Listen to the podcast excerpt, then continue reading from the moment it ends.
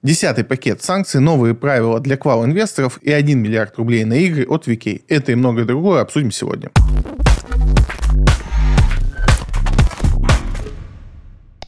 ЕС может запретить экспорт сантехники в Россию в рамках нового пакета санкций. Новый пакет санкций, десятый по счету, он отчасти странный, отчасти ожидаемый и отчасти не очень предсказуемый. Ну, первая неприятная новость для нас, как инвесторов, что всеми любимый Тиньков э, банк может попасть под санкции. Мы пока не знаем, как это все развернется, потому что вроде как сейчас идут разговоры только по отключению от свифта. В этом же списке у нас еще и Альфа-банк. Но э, нас, как инвесторов, конечно, прежде всего беспокоит, э, что там с Тиньков инвестициями. Очень много пользователей в России используют именно этого брокера. И, собственно, пока ничего не понятно. Если мы будем исходить из тех слухов, что на нас доносится, то вроде как инвестиции в безопасности, то есть на них не будет наложены какие-то санкции, и по санкции попадет только SWIFT-переводы, то есть отключение SWIFT у Тинькова. Насколько это большая проблема, это уже мы знаем, что такое SWIFT, как он отключается, как с этим жить, поэтому каждый инвестор может оценить сам. Если, конечно, санкции будут сильнее, и это какой-то отпечаток нанесет по приложению инвестиций Тинькофф, это, конечно, будет очень печально. Многие любят это приложение, ну, этого брокера, да, за разные вещи. Многие его ненавидят, но так или иначе, это один из самых популярных брокеров в России, и есть за что переживать. Также в новый пакет санкций в основном, конечно, будут входить какие-то заплатки по тому уже, что введено. То есть много того, что уже введено в прошлых пакетах, оно не всегда работает так, как хотелось бы тем ребятам, которые санкции вводят. И вот этот десятый пакет санкций, понятно, что он будет приурочен там, к 24 февраля, Понятно почему. Госдеп США там уже тоже рапортует, что это будут какие-то суперсанкции. Не очень до конца понятно, что сейчас может быть еще включено, потому что ну, как бы и так все много. То, что на включали, там, в действительности включили там сантехнику, ветрогенераторы, ну, какие-то вещи, которые совершенно непонятны. У нас в 79 году США как-то ввели санкции против России за вторжение в Афганистан. И это был тоже интересный пакет, он был очень странным. Он включал в себя только запрет на экспорт водки. Этот пакет очень напоминает э, те же санкции там 79 года. С одной стороны, как бы вроде санкции, вроде громко, вроде как бы все должно быть как-то хуже и страннее, но запретить реально ввоз сантехники в Россию, ну, не очень понятно, как будет. Так или иначе, любые санкции это всегда плохо. Можно, конечно, там пытаться найти в этом что-то смешное, но, конечно, ничего хорошего в этом нету. Будем уже по факту смотреть, что там ввели и как с этим теперь жить. Нам, как инвесторам, прежде всего это интересно, потому что под санкции могут попасть какие-то компании из нашего портфеля или компании, которые могут от этого сильно пострадать. Банк России продлил ограничения на снятие наличной иностранной валюты. Эльвира Набиулина выступала на форуме по безопасности на Урале и рассказала много чего интересного про то, как Центральный банк э, смотрит на все происходящее. Нас прежде всего интересует вопрос ставки, ключевой ставки, и тут не самые утешительные новости. Ставка, скорее всего, не будет уменьшаться в этом году, по крайней мере, так сейчас это видится. Нету каких-то супер ожиданий по инфляции, что она сильно замедлится, а, соответственно, и нет какого-то желание там, ставку сильно понижать, возможно, ее будут даже повышать. Были слухи, что Минфин очень просит Центральный банк смягчить поставки свой подход и начинать ее уменьшать. Мол, это должно ну, как-то экономику взбодрить. Но сейчас такие странная ситуация, в том числе в России и в мире, что не очень понятно до конца, как себя вести с ключевой ставкой. Я думаю, что Центральному банку виднее точно, как в этой ситуации себя повести. Опять же, вопрос по валюте поднимался. У нас до сих пор есть определенные запреты на покупку валюты. Да, сейчас там с этим гораздо проще, чем еще полгода назад. Так или иначе, валюту можно купить, не, не ставит какой-то большой проблемы. Но вот сделать такие финты, как мы раньше могли были, это когда там на бирже можно было купить валюту, вывести ее тут же в кэш, такое сейчас нельзя провернуть. Не сильно сейчас как бы мы обеспокоены этим вопросом. Вот даже по собственному кругу людей сужу, что если там полгода назад, там 8 месяцев назад это был прям вопрос номер один, сейчас такие вопросы мне очень редко попадаются, типа где достать наличные доллары, как их там обналичить и так далее. И это так или иначе решаемый вопрос. Но этот запрет сниматься не будет. Денежно-валютная политика, которую ЦБ выработал, она остается в силе. У нас уже смягчились условия для экспортеров, то есть они сейчас уже не всю выручку обязаны переводить в рубли, что, собственно, отчасти сейчас отражается на курсе доллара. У нас был сильный рубль, потому что все были обязаны продавать э, всю выручку валютную. Как только это правило вступило, у нас э, рубль начал убивать. Не только из-за этого, но там много всего сложилось, но в том числе. Но вот именно для частных лиц э, по валюте пока вот такие ограничения остаются. Один из интересных моментов, который у нас сейчас там в подвижном состоянии находится, не сам самый важный момент, но любопытный. Опять же, для нас, как э, людей, которые проживают в России. Как вы знаете, у нас там, там банки попали под санкции, и они не могут э, свои приложения размещать э, в App Store. То есть для тех, у кого Android, это не проблема, для тех, у кого iPhone, есть определенные проблемы там, со Сбером, ВТБ и другими приложениями банков, которые попали под санкции. Магазины приложений обязаны выпиливать эти приложения этих банков. Там кто как выкручивается. Тот же Сбербанк э, под другими именами закидывает периодически свое приложение. Сейчас они уже устанавливают приложение как-то там в своем отделении. Я сам лично не пробовал технологию, но как-то вроде они это делают. А суть в чем? Эм, есть другая модель э, того, как человек коммуницирует с банком. Это модель китайская, то есть у них есть такое приложение WeChat. И для самого простого понимания, как это работает, это условно Telegram мессенджер, который многие пользуются, или там WhatsApp для тех, кто не пользуется Telegram. Ну, WhatsApp сложнее будет присваивать, но Telegram. И, условно говоря, из Telegram люди не выходят. То есть у них китайский интернет – это интернет, который находится в WeChat. То есть вы всегда выходите в одном приложении. У вас там и банки, у вас там заказ еды, и все что угодно, такси, все находится в мессенджере. И, по сути, Telegram, он сейчас вот э, четко выстроил такой вектор развития именно в том же направлении. Там уже сейчас есть заказ еды, то есть не выходя из приложения, он очень удобен, он ничем не отличается на вид от приложения, которым вы привыкли пользоваться. Единственное, там всегда вопрос сохранения кредитных карт, ну, любых карт, да, чтобы там для быстрой и удобной оплаты и так далее. В этом направлении развивается Telegram, и, собственно, банки, которые у нас попали под санкции, они начали ускорять этот процесс каким образом? Они начали представлять реализации своего приложения банковского внутри Telegram. То есть, условно говоря, чтобы тот, кто сейчас не может поставить приложение себе на телефон, мог через Telegram пользоваться полноценным приложением банка. Но тут у нас выступили ряд ведомств, которые начали кричать, что Telegram это не наше, не родное и не контролируется нужными органами, и поэтому это все небезопасно и плохо. А, собственно, ВТБ уже предложил свое решение для Telegram, и много было споров по этому поводу. Так вот, Центральный банк, э, собственно, заявил э, в лице Набиулиной, что не видит никаких рисков для того, того, чтобы банковские приложения в таком виде реализовывались. И, мол, это будет даже супер удобно для всех, и прогрессивно, и все вот это. Посмотрим, чем это противостояние закончится, но обычно Центробанк побеждает всех остальных, но я не думаю, что это супер острый вопрос, на который бы они там не пошли на поблажки, чтобы в других сферах выиграть. Но так или иначе, конечно, мне бы было супер приятно, если бы э, все-таки в Телеграме все это было реализовано. Я сам не сильно страдаю от того, что не хватает каких-то приложений, не чувствую себя плохо, но, опять же, почему бы нам не развиваться в этом направлении? Центральный банк допустил повышение имущественного ценза для квалов в два этапа. Э, опять мы возвращаемся к вал-инвесторам и всей эпопеи с этим. Напомню, вы как неквалифицированный инвестор, то есть инвестор-новичок, приходя на фондовый рынок, э, имейте ряд ограничений. Раньше это ограничения были меньше, сейчас они больше. То есть, по сути, вам запрещено покупать любые акции иностранных эмитентов, недружественных эмитентов и так далее. То есть, там есть очень спорные моменты, да, в том числе там есть пифы, которые там нельзя покупать, будучи неквалифицированным инвестором. Ну, то ладно. Это такое правило, там, разделение на неких квалифицированных и неквалифицированных инвесторов есть во всем мире. Оно по-разному реализовано везде, но так или иначе оно есть. Идея в том, том, что если вы как бы имеете мало опыта, вам не дают инструментов с повышенным риском. Это нормальная практика, но у нас это достаточно странно реализовано. То есть у нас инструменты повышенного риска доступны неквалифицированным инвесторам. Ну, например, как маржинальная торговля или фьючерсная торговля. Это очень высокорискованные инструменты, но они не к вам доступны. Но да ладно. Вопрос получения квала всегда стоял достаточно остро для многих, э, для кого это там, условно говоря, недостижимо. Хотя в действительности, опять же, я много раз об этом говорю, повторю, если у вас есть задача получить квал, мало. Вы это сможете сделать за год через оборот. Есть куча инструкций, как это сделать. Но за год вы спокойно его получите, если вам нужен. А если вам нужен прямо здесь и сейчас, с этим сложнее. Ну, если у вас есть, конечно, 6 миллионов рублей, то сейчас это очень просто сделать. Вы просто показываете, что у вас есть 6 миллионов рублей. Вы ими владеете. Причем вы можете владеть их даже на счете ИП.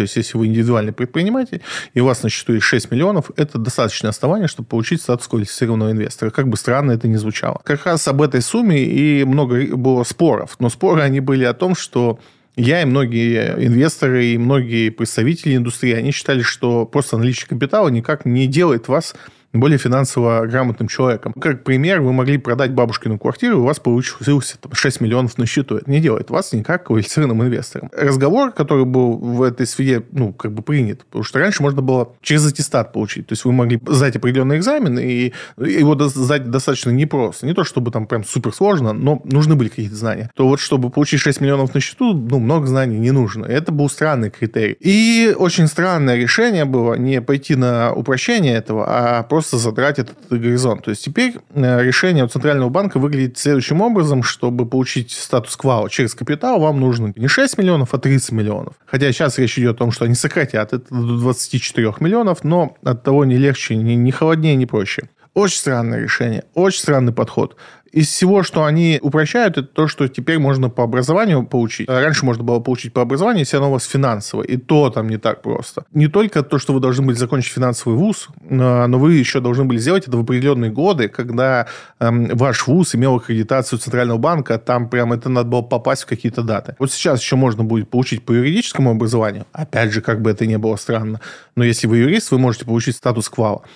Как это будет реализовано, посмотрим. Для меня это все очень странно. Если вы собираетесь надолго оставаться в инвестициях, задайтесь вопросом получения квалификации – через оборот. Опять же, пока эта сумма 6 миллионов, ее очень реально сделать даже с небольшим бюджетом, то есть вам хватит 10 тысяч рублей, чтобы они у вас, э, их не надо куда-то платить, пусть они у вас на счету будут, их там надо определенным образом передвигать, и за год вы спокойно получаете статус квалифицированного инвестора. Возможно, вот этот оборотный капитал, его тоже увеличить там, вплоть до 30 миллионов, тогда с этим будет сильно сложнее. Сейчас можно это сделать, поэтому пользуйтесь, пока есть время. Тиньков запускает брокерскую платформу для компаний. Тиньков упрощает доступ к бирже для юридических лиц. И тут два момента. Первый момент, что юридические лица имеют доступ к бирже, просто это не так просто, как вот физическим лицам. То есть не такое удобное приложение, там все это делается, но через там определенные костыли, чуть ли не через ручные заявки. Так вот, Тиньков запускает платформу, собственно, это будет выглядеть ровно так же, как ваше любимое приложение Тинькова или терминал в вебе. Также это будет для юридических компаний. И в чем тут особый момент, на который почему-то многие не обращают внимания? У нас есть прекрасная история, это э, краудлендинг, инвестиции в займы, и там такая же история с неквалами. То есть вы имеете право инвестировать до 600 тысяч в год. Это небольшая сумма для краудлендинга, потому что это не 600 тысяч, вот вы можете закинуть туда, а это оборотных. Оборачиваемость средств там достаточно великая. То есть, по сути, вы там, не будучи к вам, можете работать там, с 200 тысячами рублями, что не очень большая сумма, ну, если вы там, серьезный инвестор. И, по сути, один из решений этой проблемы является то, что вы э, заходите как инвестор на краудлендинг через индивидуального предпринимателя или ООО. Что вам это дает? Это снимает ограничение неквалифицированного инвестора. На бирже будет то же самое. Для тех, кто не может получить квал-инвестора, у вас теперь появляется возможность инвестировать через свое ИП.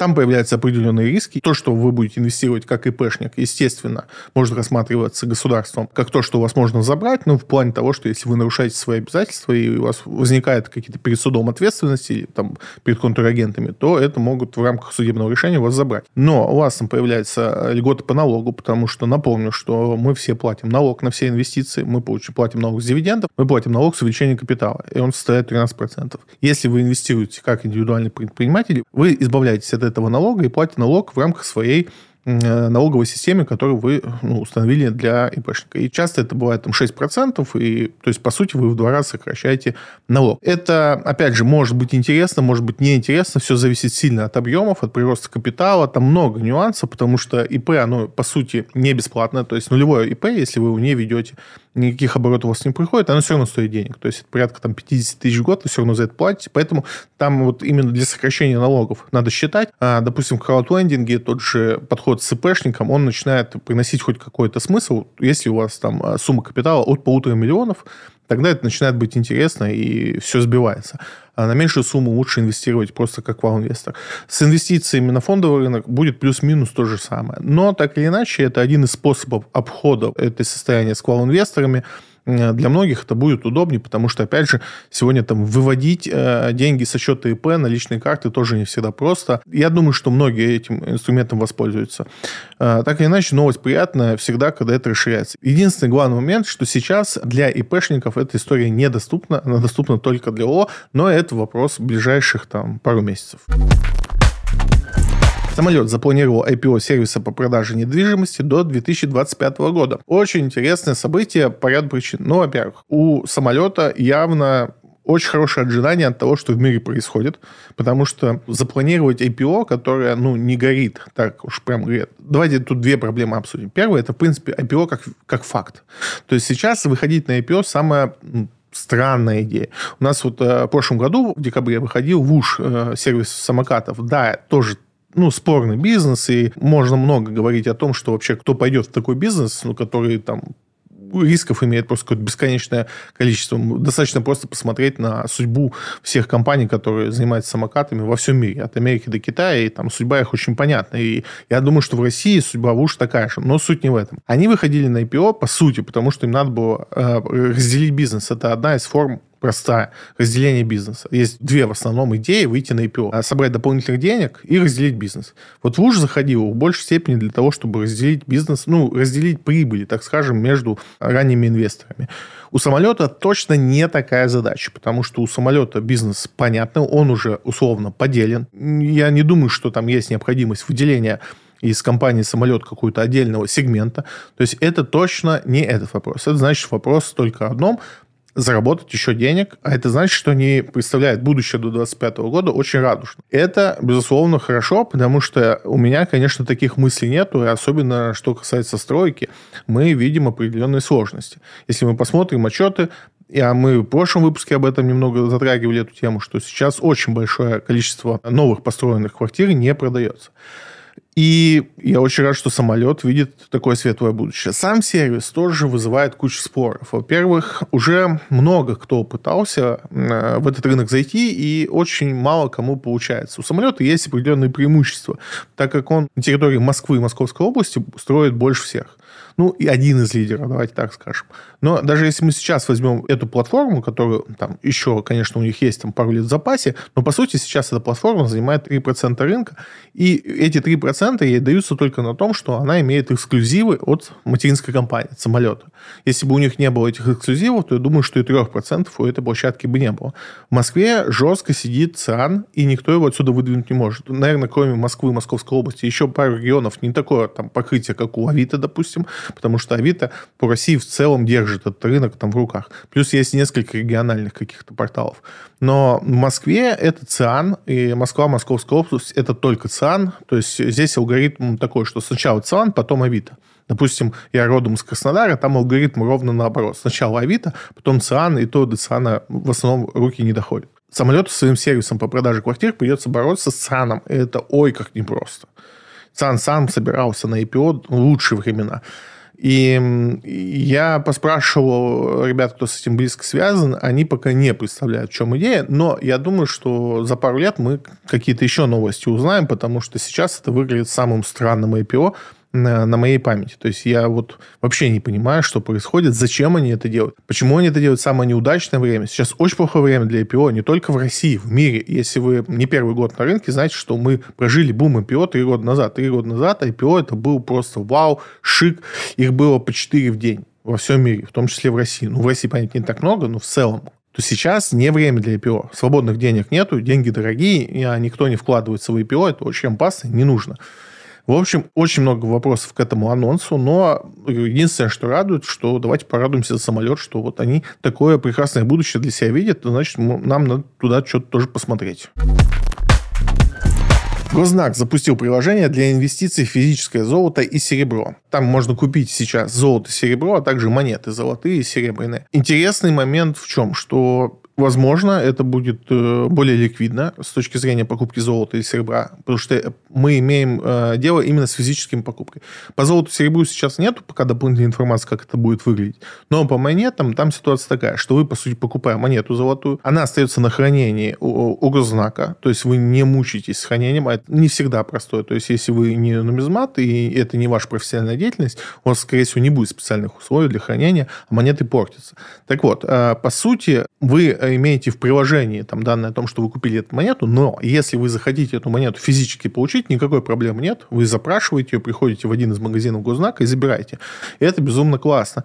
И если они такую же историю реализуют с золотом, то есть вы, условно говоря, покупаете 100 грамм золота, не храните его дома, в случае чего вы можете его физически забрать, но если что, вы можете также там в приложении его перепродать, это будет круто, потому что сейчас золотом есть определенные вещи. Да, там, если вы инвестируете в физическое золото, то вам надо там хранить сертификаты, принципе, золото надо хранить, потому что оно, ну, конечно, оно не может испортиться целиком, там тоже бывают проблемы. У него должен сохраняться определенный вид. И если вы потеряете сертификат, у вас тот же Сбербанк обратно это золото не выкупит, и вам придется идти на рынок с ним, а там цены будут сильно ниже. В общем, там есть сложности с владением физическим золотом. В конце концов, там при большом объеме у вас его могут просто украсть, или вам надо будет тогда дома обеспечивать определенные условия хранения. Идея интересная.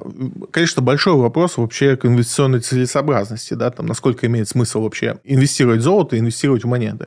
Ну, если с золотом в среднем инвестор чуть-чуть там понимает, хотя, опять же, вот э, я сколько вот читаю там эм, блоги э, по инвестициям, и часто очень можно встретить тезис в комментарии, что лучшая инвестиция – это золото. Вот вообще неважно, про что статья, в какой-то момент комментатор пишет, лучшая инвестиция – это золото. Это не так. Инвестиция в золото не лучшая инвестиция, это мы можем посмотреть на графике в разных разрезах. Есть моменты, когда там золото хорошая инвестиция, но это, ну, опять же, надо угадывать. То есть, если мы говорим про долгосрок, либо мы говорим о каким-то предсказуемым доходности, золото этого не обеспечивает, никогда не обеспечивало. Это большое заблуждение. Если мы говорим об инвестиции в золоте, это такой подход, он должен быть чем-то обоснован. Я, честно, не владею золотом ни в каком виде, ни в физическом, ни в бумажном. Всегда был против этого актива. Ну, с точки зрения в инвестициях, может быть, для сохранения денег э, это не самый плохой актив, а именно с точки зрения инвестиций, там, добирать золото как некую часть портфеля, это все очень неоднозначно и недоказуемо. Но если вдруг вы тот человек, который считает, что лучшая инвестиция золото, либо через золото пытается сохранить капитал, почему бы нет?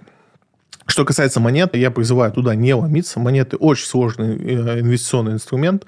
Он не всем понятен. Там очень много мошенничества. Да, в госзнаке вы как раз избежите этого вопроса, что вам подделку продадут там, или плохого качества монету. Этим э, госзнак хорош. То есть, если вы вот собирались инвестировать в монеты, неважно на каком этапе жизни, и все еще желание у вас остается, госзнак, наверное, лучший момент для этого. Но вопрос, что ликвидность там небольшая, спреды огромные, ну, то есть разница между покупкой и продажей. Шанс того, что вы заработаете на этих монетах, он невелик, и для того, чтобы его, как бы, ну, свою доходность увеличить на этом рынке, вам, конечно, надо очень много разобраться в этом вопросе, а там все сильно непросто, особенно когда мы говорим про монеты свежие. То есть, да, там вам может повести со старыми монетами, но этого нет в госзнаке, в их приложении. С, э, с новыми монетами там все не просто с доходностью. То есть, она очень, очень средняя и очень непредсказуемая. Поэтому круто, что появляются новые инструменты инвестирования. Ну, не круто, что это пока только монеты, хотя, ну, на этом спасибо. Яндекс увеличил выручку в полтора раза и вернулся к прибыли. Безусловно, прекрасные новости для Яндекса. Яндекс заработал очень много денег. В прошлом году он показал минус 14 миллиардов убытка, и, конечно, это безумный такой камбэк. Причем рост прибыли по всем направлениям, по всем сегментам. Некоторые сегменты показались просто превосходно. Но, опять же, Понятно почему. И не стоит э, строить мнение на последнем отчете Яндекса, что там Яндекс что-то понял в этом мире. Очень большой процент его успеха сейчас, конечно, происходит из-за ухода конкурентов. У нас ушел Google, ну, ушел в понимании того, что рекламные бюджеты, которые на Google были заложены, их пришлось тратить в Яндекс, потому что как работает бизнес, особенно крупный бизнес, если у вас заложен там условно миллион э, долларов э, бюджета рекламного, и обычно они там делятся 500 тысяч Яндекс, 500 тысяч Google, контекстная реклама. Да, Google ушел, естественно, эти 500 тысяч ушли в Яндекс. У нас ушли все музыкальные сервисы, у нас ушел Apple Music, у нас ушел Spotify и там более мелкие. И вся эта масса так или иначе распределилась между там Яндексом, ВК Музыкой и более экзотическими какими-то музыкальными сервисами. И это во всем вот так. Сегодняшний успех Яндекса, он есть, он очевиден, и никто не пытается отобрать у Яндекса каких каких-то заслуг, тут надо тоже признаться, что вот я лично перешел там на Яндекс Музыку, я э, честно пользовался там э, Apple Music с момента ее появления, то есть когда еще там по доллару надо было покупать эти песни. И я перешел на Яндекс Музыку, не чувствую себя плохо от слова совсем. Не хотел этого делать, потому что у меня были там свои подборки, а, были свои какие-то плейлисты, которые мне было просто лень переносить, и по цене они там сопоставимы. Apple отрубился, я спокойно пришел в Яндекс Музыку, ну как спокойно, ну, перешел в Яндекс Музыку, и теперь вернуться в Apple, конечно, меня мало что заставит, потому что уже, опять же, свои плейлисты, все-все-все свое. Даже подкасты я уже ну, настроил себе на Яндекс Музыке, и супер, мне все удобно. И так произошло во многих направлениях у многих людей. И вот этот отчет, то, что мы видим, это вот, собственно, та трансформация ухода э, иностранного бизнеса, к которому мы привыкли, а это во многих местах, в том числе там ну, есть такие незначительные вещи, о которых там мало кто думает, но они происходят. Особенно корпоративная почта у многих была там на сервисах Google. А многие использовали Google Диск как место хранения. Все, теперь это все невозможно оплачивать, ну или сильно сложно оплачивать. И все это переехало в Яндекс как одному из лидеров IT-индустрии в России. То есть Яндекс, тут э, тоже не надо как бы думать, что Яндекс плохой, но у нас нет выбора. Яндекс прекрасен, он делает прекрасные сервисы. В 90% случаев все его сервисы просто шикарно. И э, никто не испытывает там каких-то сложностей, перейдя к него. Просто раньше ему было сложно этих пользователей перевести и Яндекс хорош. Просто у него не было такой возможности. Сейчас она есть. Он готов к этому, он этим пользуется моментом.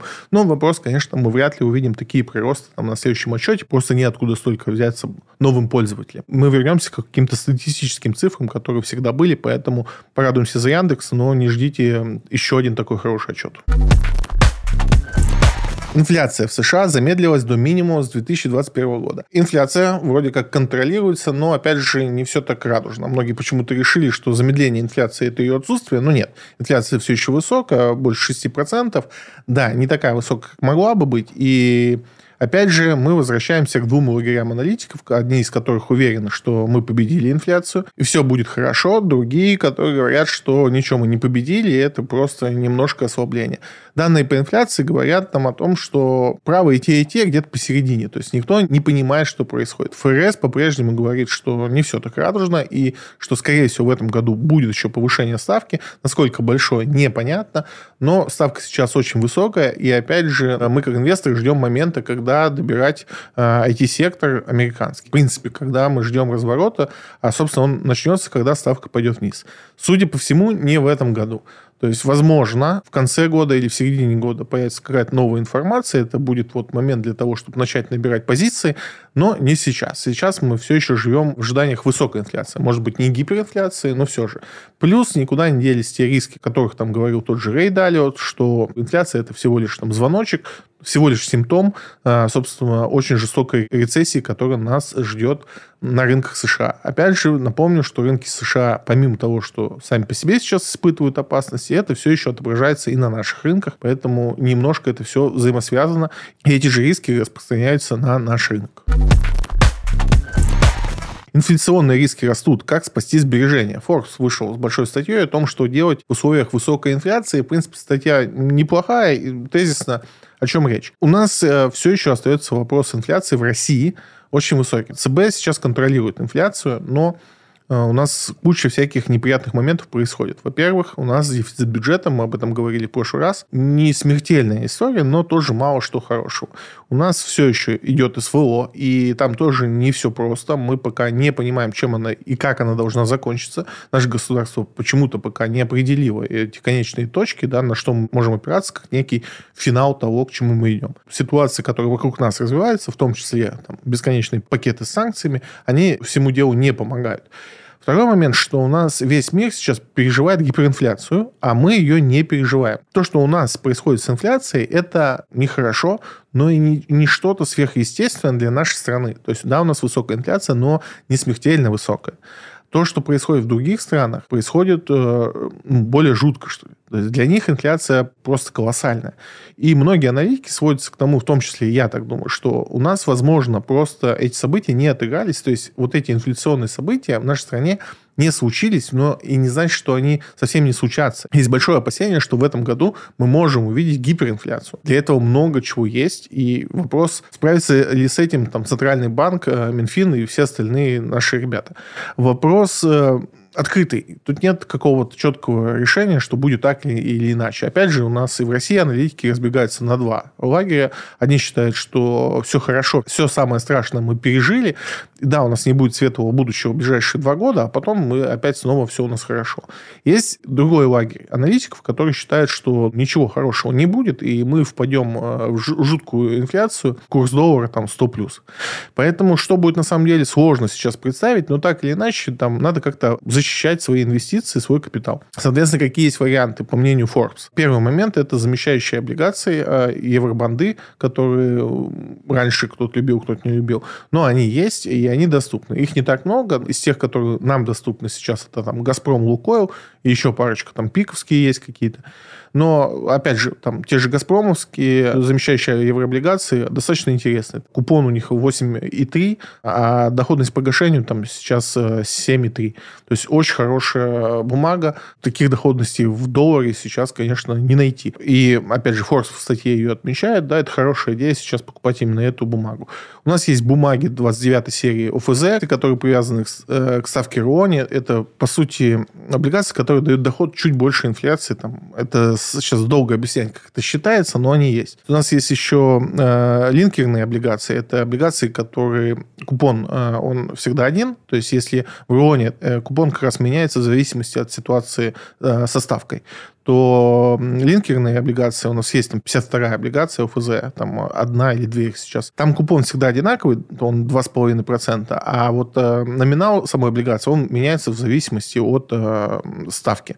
И, собственно, вот эти две облигации мне больше нравятся, которые привязаны к кроне, их с ними проще работать, и они более ликвидны, тело практически не меняется в зависимости от ситуации, но, как правило, вы не имеете такого риска по, по телу облигации, то есть ее всегда можно продать. Вот э, три бумаги, которые сегодня вас спасут от э, инфляции, по э, мнению Forbes. И отчасти я с ними согласен, хотя там, еврооблигации «Газпрома» с доходностью там, 7,3 мне сильно больше нравится.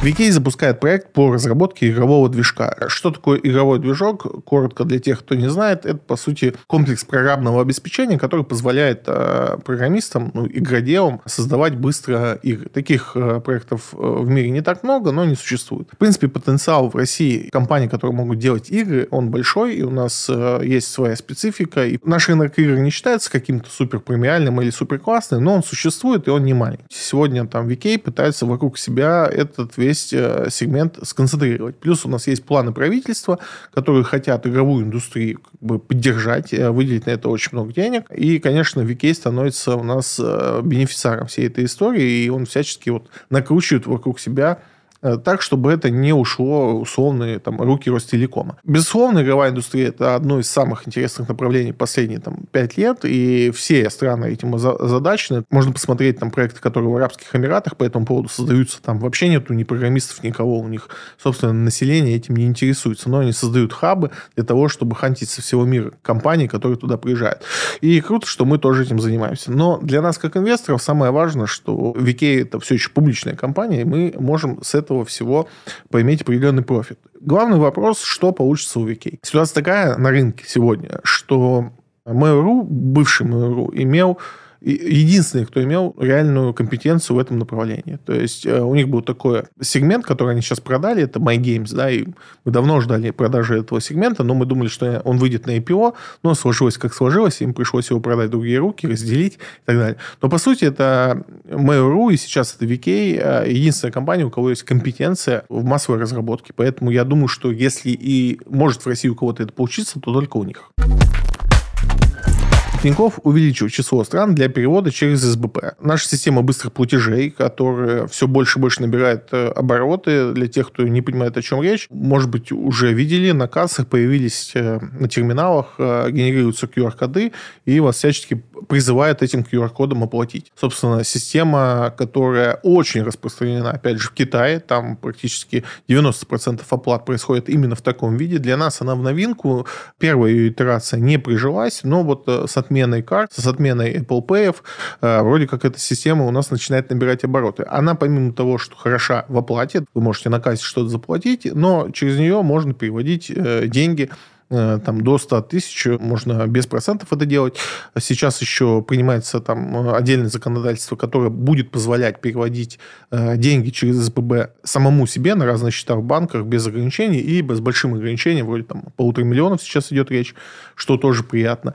И теперь СБП будет э, трансграничное, то есть это будут переводы, пока это страны СНГ, но в любом случае это приятно, потому что сейчас там перевести деньги в тот же Казахстан, а я как человек, который имеет там пластиковую карту, есть определенные с этим сложности, то есть это золотая корона с адскими комиссиями, либо это криптовалюта. Если СБП будет позволять переводить э, деньги туда, будет очень хорошо и очень удобно. Тинькофф здесь выступает просто прослойка между сервисом платежей и банками в этих странах, поэтому он просто тянет эту историю дальше. Опять же, я думаю, в рамках того, что есть опасения, что в какой-то момент, даже если не в десятом пакете санкций, то в следующем пакете Тинькофф тоже отключит от SWIFT, и надо как-то эту инфраструктуру все еще поддерживать.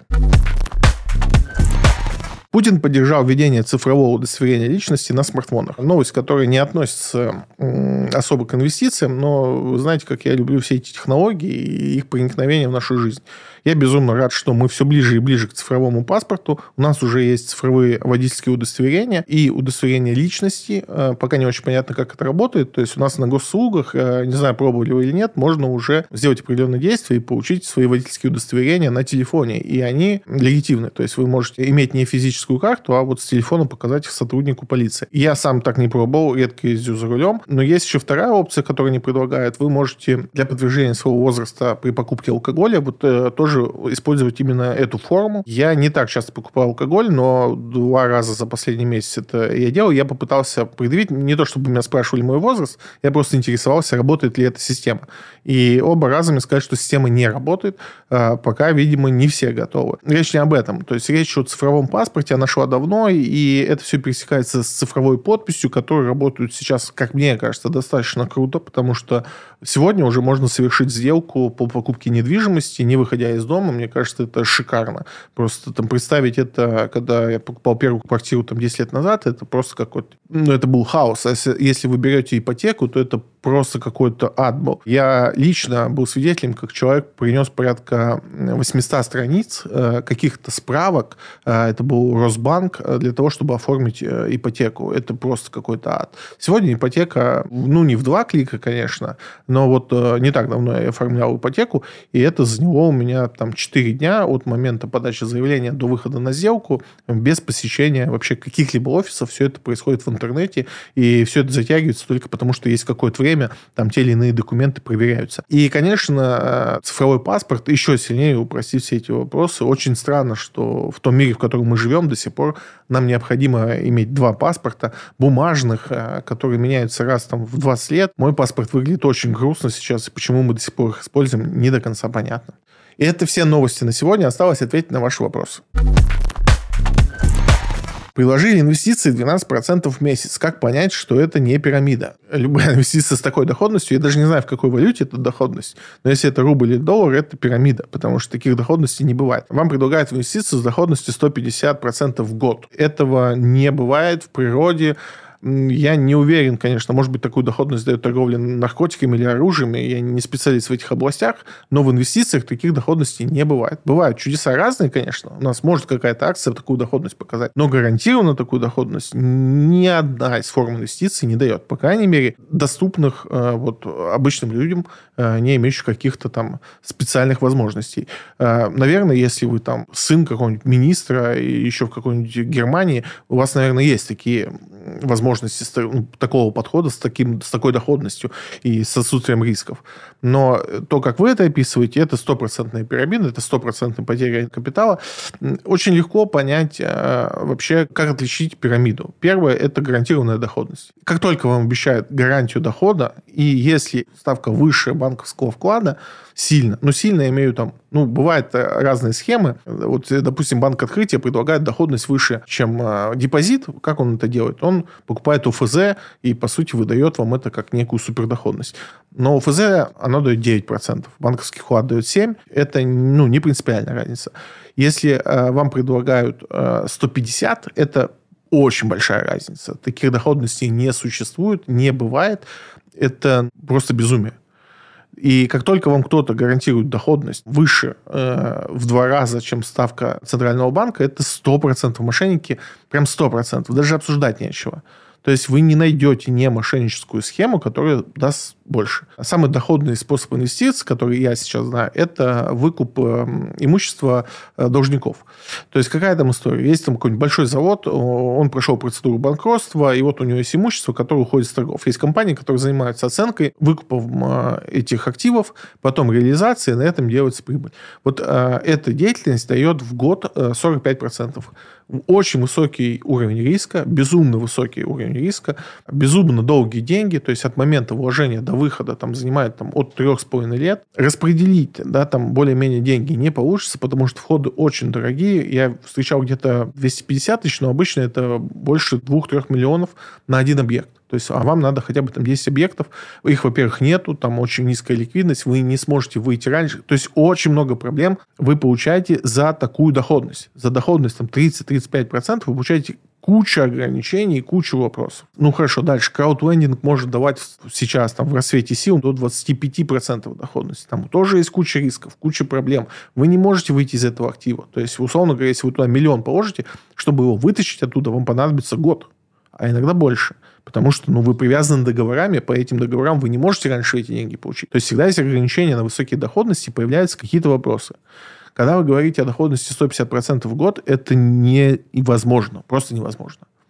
Поэтому вот возьмите за правило. Если вам предлагают э, доходность выше ставки ЦБ в два раза, либо это какой-то эксклюзив, э, и вы должны в этом разбираться, либо это ну, пирамида. А когда вам дают доходность в 10 раз больше, там даже смотреть нечего. Это сразу нет, идите дальше. Не бывает, поверьте. Особенно, когда вам, знаете, натужно пытаются впарить эту историю. Вы просто представьте на секунду, что вы имеете доходность 150% в действительности. То есть вы можете с одной тысячи условно получать 150 за год. Вы можете сейчас пойти взять кредит, и через 5 лет вы будете самым богатым человеком на Земле. Баффет будет стоять и курить в сторонке. Но вы почему-то не занимаетесь этим, вы почему-то ходите по улице, ищете людей и предлагаете им в этой схеме поучаствовать под дурацким предлогом. Типа, вам не хватает собственных средств, или еще какие-то. У нас есть там э, э хедж-фонды, э, там, условно, как э, Sequoia Capital, да, там, и другие, у которых доходность выше рынка, там, типа, 10% годовых в долларах. Туда не попасть. Вы не можете туда попасть, вы там нафиг не нужны, потому что там очередь стоит людей, которые хотят им отнести деньги. Потому что эти люди действительно 30 лет подряд зарабатывают 10% в год. К ним очередь. А тут ходит человек по улице и предлагает 150% доходности в год. Это же сумасшествие. Поверьте, если кто-то сможет сделать такую доходность, он недолго будет вообще чем ну, ходить по улице, его носить будут э, толпами очень странный вопрос. Но, опять же, никогда не вредно поговорить о пирамидах, потому что у нас как-то в России мы... Да и не только в России, в мире, в принципе, любят эту историю. Никто не хочет богатеть медленно. Это золотые слова, уж не помню, то ли Баффетом сказано, то ли еще кем-то. Но так не бывает, к сожалению. Быстрое богатство – это лотерея. Да, вы можете выиграть в лотерее, в том числе и в пирамиде вам может повести. Очень маловероятно, но может. Вы можете играть в лотерею и выиграть, вы можете поставить на скачках, но шанс того, что как бы это сработает, очень мало. Никто не хочет богатеть медленно, а, к сожалению, это единственный способ стать богатым. Сейчас ипотечный платеж выше арендного в схожей квартире. Как при этом инвестировать в недвижку? Очень странный тезис. Вообще э, редко, когда бывает на рынке такой перекос, что вы можете взять квартиру ну, с минимальным платежом, э, и ставка будет такая, что сдача в аренду будет покрывать ваш ипотечный платеж. Такие ситуации бывают, но они редки. И они, опять же, имеют кучу там всяких «но». На первом этапе нулевых ставок, когда была ставка 0,01, можно было взять такую квартиру. И сейчас, если такие ставки кто-то предлагает, то так получится. У вас действительно ставка будет ниже, чем арендный платеж. Но какое у вас тут ограничение, что стоимость вашей квартиры сильно выше, э, чем э, договорная стоимость, чем ее фактическая стоимость. Да, и это риски определенные, что если у вас пойдет что-то не по плану, вы останетесь банку должны. И, собственно, поэтому Центробанк э, пытается бороться с этими историями. В обычной ситуации, даже субсидированной ипотекой, то есть там 7,7, у вас всегда платеж э, ипотечный будет выше, чем арендный платеж. Это всегда так. Эти моменты можно поискать на там, семейной ипотеке, на IT-ипотеке. Вот там можно найти эти моменты, где реально платеж арендный будет покрывать. Ну, не так строится в действительности э, подход э, к инвестированию в недвижимость. Да, там это очень долгая тема, и если отдельно хочете, приходите в телеграм-канал, прям отдельно по этому поговорим. Но, по сути, то, что вы описываете, это нормальное состояние. Ненормальное, это когда можно было на рынке взять в действительности там, квартиру под 6,2, и платеж ипотечный был э, ниже, чем арендный, тут же сдавая эту квартиру. Такие моменты бывают редко. Вы, видимо, такой момент застали, он вам понравился, вы не успели им воспользоваться, и теперь его ищете. Но э, не ждите. Может быть, таких вариантов не быть, потому что говорю, центральный банк вот эту всю историю сейчас прикрывает. Может быть, перекос рынка такой, что он опять возникнет. Может быть, но ждать его не стоит, можете не дождаться как сейчас покупать индекс S&P 500? Никак. Э, опять же, много раз об этом говорил, что сейчас лучше не торопиться с этим вопросом, лучше переждать э, в каких-то облигациях, привязанных к инфляции, об этом мы сегодня говорили, или в каких-то других вещах, э, опять же, в бумажной недвижке можно пересидеть, но там тоже надо с умом подходить. Но сейчас самое плохое время покупать индекс, даже если вы вот как бы не хотите отклоняться от стратегии, просто аккумулируйте эти деньги, когда все станет более-менее предсказуемо, понятно, вернетесь к стратегии. Сейчас лучше пересидеть. Это все справедливо для российского брокера. Если вы на иностранном брокере инвестировали, то в целом у вас там ничего не поменялось. Если вы хотите и думаете сейчас там перейти с российского брокера на иностранного брокера, я опять же рассказывал много раз, почему не считаю эту идею хорошей. Это мое личное мнение, и я нисколько не пытаюсь сказать, что вам надо именно так делать. У всех разные жизненные ситуации, и будет разный подход. Но в целом я считаю, что если вы живете, продолжаете жить в России и не собираетесь сюда уезжать, сейчас открывать иностранного брокера очень опасно с точки зрения того, что вас могут попросить с этими деньгами оттуда уйти в ближайшее время. Надо переждать годик-полтора, как все сложится, будем смотреть. Но деньги, опять же, не прекращайте привычку, продолжайте инвестировать, покупайте те эмитенты, которые точно не будут заблокированы, которые будут ликвидны, то есть как только вся история успокоится, вы сможете спокойно из этих э, активов выйти и вернуться к своей стратегии. В этом нет никакой проблемы. А все поменяться может много раз как. Мы уже говорили, что сейчас может появиться некий казахстанский мостик, еще какие-то варианты могут сейчас э, прийти на гонконгские биржу какие-то индексы и так далее. То есть вариантов будет много, надо подождать, не спешить. В инвестициях спешка всегда приводит к потерям. Никогда спешка не приводит к доходам, поэтому вот мой вам совет. И это все на сегодня. Увидимся на следующей неделе. Не забывайте подписываться на телеграм-канал, там куча всего интересного.